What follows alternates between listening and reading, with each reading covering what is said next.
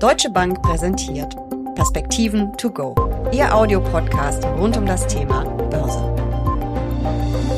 Die Wirtschaft erholt sich mehr und mehr von der Corona-Krise. Die Börsenrallye läuft. Viele rufen gar die goldenen 20er Jahre aus. Kaum eine Dekade ist so legendär wie die 1920er Jahre. Die goldenen 20er haben vor allem in Deutschland einen magischen Klang. Nach dem Ersten Weltkrieg, spanischer Grippe und Megainflation blühten Wirtschaft, Gastronomie, das ganze Leben auf. Könnte das nach Corona wieder so sein? Und was heißt das für die Börsen? Alles prima oder pumpt sich da gerade eine gigantische Blase auf? Darüber sprechen Uli Stephan von der Deutschen Bank und ich in den Perspektiven to go. Mein Name ist Jessica Schwarzer und damit herzlich willkommen. Uli, erleben wir gerade die neuen goldenen Zwanziger? Naja, wie heißt es so schön, die Geschichte wiederholt sich nicht, aber sie reimt sich. Und insofern gibt es wahrscheinlich ein paar Parallelen zum letzten Jahrhundert, aber es gibt natürlich auch einige Unterschiede. Also du sagtest, in Deutschland äh, wird das geradezu euphorisch gesehen. Da wäre ich etwas zurückhaltend vor dem Hintergrund, dass wir ja 1923 äh, Hyperinflation hatten. Das würde ich für dieses Jahrzehnt nicht erwarten. Wir haben sicherlich die Parallele, dass wir jeweils eine Pandemie hatten wir kommen allerdings im letzten Jahrhundert dann auch aus dem Ersten Weltkrieg natürlich in der Weimarer Republik äh, heraus. Doch nicht nur eine einfache Zeit, aber ja, die Menschen haben das durchaus gefeiert nach Krieg und Pandemie. Und wenn man jetzt beispielsweise die Bilder in Großbritannien äh, gesehen hat nach der Öffnung, wie die Menschen in die Pubs gegangen sind, auf den Straßen wieder gefeiert haben, dann kann man, glaube ich, schon einen Eindruck davon bekommen, wie viel sich aufgestaut hat und was möglicherweise dann, wenn die Impfungen und die Öffnungen später im Jahr kommen sollten, äh, was dann eben möglicherweise vor uns steht. Ich habe gerade ein Interview gelesen mit dem Wirtschaftshistoriker Werner Plump, ich glaube, er kommt aus Frankfurt. Und äh, der sagt zu den goldenen Zwanzigern, dass das sowieso eine Scheinblüte gewesen wäre, angeheizt durch expansive Geld- und Fiskalpolitik. Das ist schon auch eine Parallele. Läuft das gerade genauso? Naja, was wir ja hatten, waren immense Reparationszahlungen aus dem Ersten Weltkrieg heraus. Äh, John Maynard Keynes äh, hat schon damals in einem äh, wirklich lesenswerten Buch davor gewarnt, dass das passieren könnte. Deutschland ist dem eben begegnet, unter anderem mit dem Drucken von Geld. Das hat zur Hyperinflation geführt. Und jetzt ganz einfach gesagt, also da gibt es sicherlich noch andere Gründe für, aber ähm, das ja steht hoffentlich diesmal nicht an. Nichtsdestotrotz haben wir natürlich auch gewaltige fiskalische Programme, die hier aufgelegt werden. Nicht nur in den Vereinigten Staaten, wo die äh, amerikanische Administration ja im Moment das zweite Paket versucht, also das zweite unter Joe Biden versucht auf die Straße zu bringen mit 2,25 Billionen US-Dollar, sondern auch in Europa mit äh, dem sogenannten Recovery Fund, auch in anderen Teilen der Welt. Also da ist schon eine Menge Fiskalpolitik jetzt äh, mit dabei. Das kann man nicht abstreiten. Und ist das dann eine Sonderkonjunktur, die wir erleben werden, oder ist das auch langfristiges Wachstum? Das kommt darauf an, wie denn die Gelder am Ende ausgegeben werden. Also wenn wir es wirklich schaffen, sie in Zukunft zu investieren. Wir hatten das hier an der Stelle ja auch, Jessica, schon ein paar Mal besprochen, in äh, Bildung, in Forschung und Entwicklung, in Infrastruktur, Digitalität, Netze und so weiter und so fort. Dann kann das natürlich eine Basis sein, auf der dann wiederum zukünftiges Wachstum äh, statt, äh, tatsächlich stattfindet. Und äh, auch da muss man ganz kurz sagen, Wachstum ist ja nicht immer nur der fünfte, sechste äh, Flachbildschirm oder ich weiß nicht was, sondern wir reden äh, hier über äh, bessere Medizintechnik, über äh, sauberere Motoren, über all die Dinge, die wir ja auch anstreben. Das ist natürlich auch Wachstum, wenn Menschen eine gute Idee haben und die dann auch entsprechend umgesetzt werden kann. Aber nochmal, dafür brauchst du eine gewisse Basis. Und wenn die Gelder dafür investiert werden, dann werden sie wahrscheinlich sogar gut investiert. Und damit wären wir dann bei einem höheren Potenzialwachstum, davon sprichst du ja auch oft. Kannst du das nochmal erklären, was das genau ist und ob du glaubst, dass wir das jetzt endlich hochkriegen? Ja, also die Ökonomen unterscheiden eben typischerweise zwischen der Konjunktur und dem Potenzialwachstum. Das Potenzialwachstum ist äh, das Wachstum, mit dem eine Volkswirtschaft langfristig ohne Inflationsdruck wachsen kann. Und dieses Potenzialwachstum ist determiniert durch Arbeit, Kapital und technischem Fortschritt. Der Volkswirt würde von den Produktionsfaktoren sprechen. Und äh, die äh, hängen natürlich nur bedingt an äh, finanziellen Mitteln, wie man hört. Man muss also möglichst Menschen in Arbeit bringen, man muss für Investitionen, sprich den Kapitalstock sorgen und man muss gucken, dass man fortschrittsfreundlich ist, offen ist, Dinge ausprobiert, aber natürlich auch die entsprechende Forschung und Entwicklung dazu zulassen. Damit schafft man Potenzialwachstum. Die Konjunktur oszilliert dann um diese, dieses Potenzialwachstum herum, ist also mal drüber, ist mal drunter. Und die kann beeinflusst werden, das ist ja auch der äh, Gedanke von John Maynard Keynes gewesen, durch Geld- und Fiskalpolitik, also insbesondere dann, wenn man unter dem Potenzialwachstum liegt, äh, kann dieses eben mit äh, Geld- und Fiskalpolitik dann wieder angeschoben werden, die Konjunktur. So, das passiert im Moment möglicherweise über das Potenzialwachstum, was wir im Moment haben. Das wäre aber sozusagen eine statische Betrachtung. Wenn wir es schaffen, die Gelder richtig zu investieren, nämlich in zukünftige, äh, zukünftige, äh, zukünftiges Wachstum, dann würden wir eben über eine Verschiebung dieses Potenzialwachstums nach oben reden.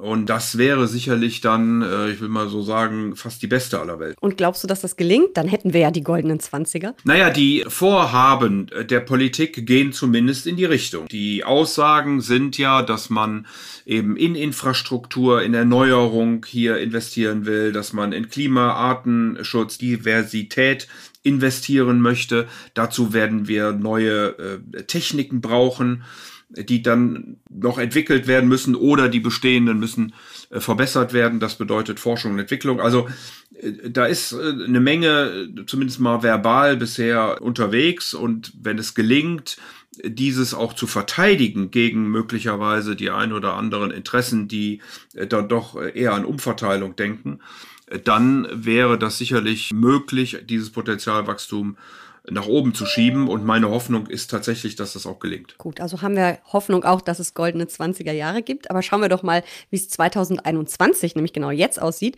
Es läuft die Quartalszahlensaison. Vor allem in den USA gab es ja schon einige Zahlen. Deutschland und Europa, da geht es jetzt langsam los. Äh, wie golden sind die Zeiten da? Ja, Jessica, lass uns noch ein, äh, eine Sekunde sagen. Aufgrund eben der Tatsache, dass wir jetzt äh, so langsam in eine Erholung reinkommen. Mehr oder weniger stark, je nachdem, wie das mit dem Impfen eben aussieht in den unterschiedlichen Ländern. Äh, plus einer nach wie vor doch sehr expansiven, lockeren Geldpolitik. Plus Sparguthaben, die bei den privaten Haushalten äh, angesammelt wurden über die letzten Monate, teils auch durch staatliche Transfers, teils aber einfach deshalb, weil Gelder ja gar nicht ausgegeben werden konnten. Und das dann nochmal verbunden mit der Fiskalpolitik sollte eben dazu führen, dass wir einen immensen Wachstumsschub in diesem Jahr sehen sollten. Wachstumszahlen, die also an die 5, 6 Prozent rangehen, sollten hier keine wirkliche äh, Seltenheit sein. Wir rechnen in China mit knapp 10 Prozent, äh, Indien auch, die USA wahrscheinlich an die 6, Europa ein bisschen schwächer, weil es eben auch äh, offensichtlich länger mit der Pandemie zu kämpfen hat. Aber das sind schon natürlich sehr, sehr gute, äh, hohe Zahlen, die wir seit Jahren und Jahrzehnten nicht mehr gesehen haben. Und diese Wachstumszahlen spiegeln sich natürlich dann am Ende auch in den äh, Gewinnerwartungen beziehungsweise auch in den Gewinnen, die wir ja schon gesehen haben wieder. Nur ein Beispiel. Die großen amerikanischen Banken haben ja schon berichtet und sie haben 45 Prozent besser berichtet als im letzten Jahr. Das ist natürlich dann schon der Anfang von einem Krisenquartal gewesen. Das ist richtig, von daher darf man das auch nicht überschätzen.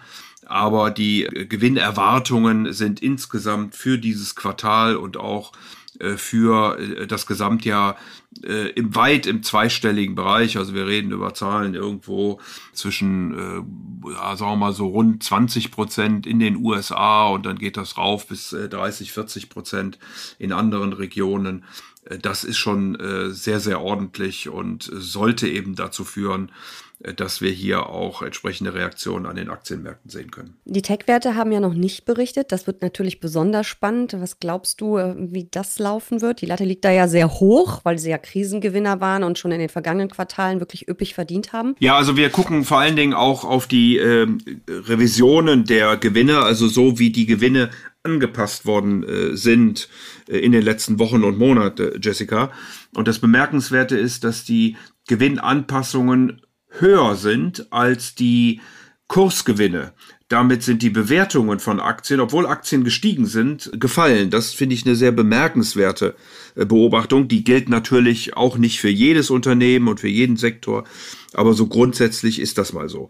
Äh, bei der Technologie, weil du sie gerade ansprachst, äh, vor allen Dingen in den Vereinigten Staaten von Amerika, haben wir also Gewinnrevisionen positive gesehen in den letzten drei Monaten also sprich im ersten Quartal von rund 6 Prozent. Wir laufen für dieses Jahr jetzt bei rund 22 Prozent Gewinnerwartung plus Gewinnerwartung aus. Äh, das, wie gesagt, sind schon sehr bemerkenswerte äh, Daten, die hier geleistet werden. Mhm, also eigentlich ja sehr positiv alles.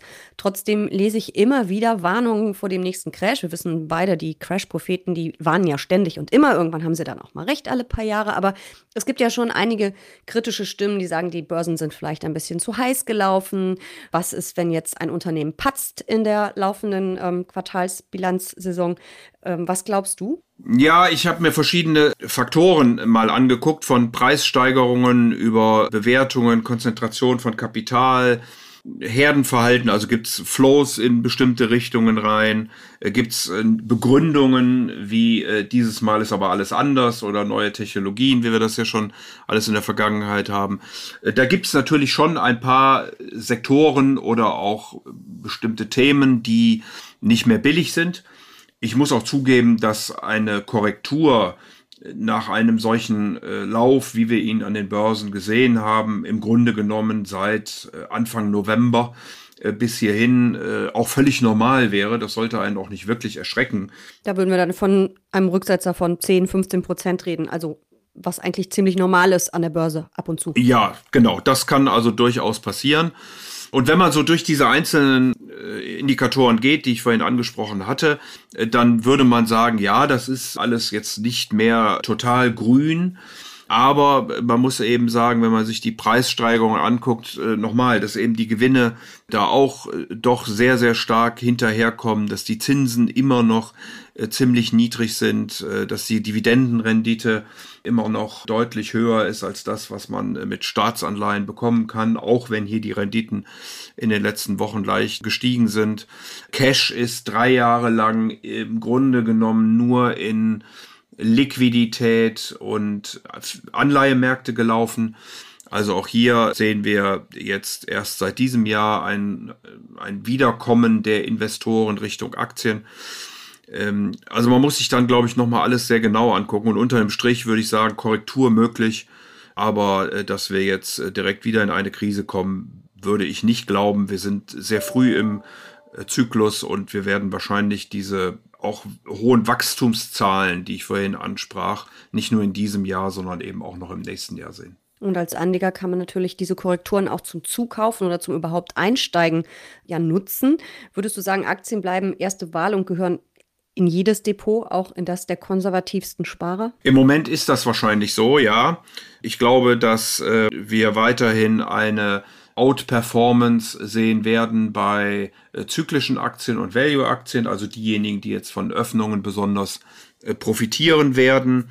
Dazu gehören dann auch Regionen wie Japan und Europa vor allen Dingen die Technologie spielt natürlich langfristig sowieso eine, eine wichtige Rolle. Da muss man ein bisschen unterscheiden, wo man dann am Ende genau hinguckt, ob es die kleineren Unternehmen sind oder ob es die, die großen Schwerschiffe sind, die sich zum Teil ja fast wie ein Versorger entwickelt habe, haben, wenn man in die in die Software hineinguckt. Zum anderen Teil sind sie echte, echte Cash-Cows, weil sie Nischen besetzen und da kaum ja, oder fast eine Monopolstellung haben, müssen wir so rumformulieren.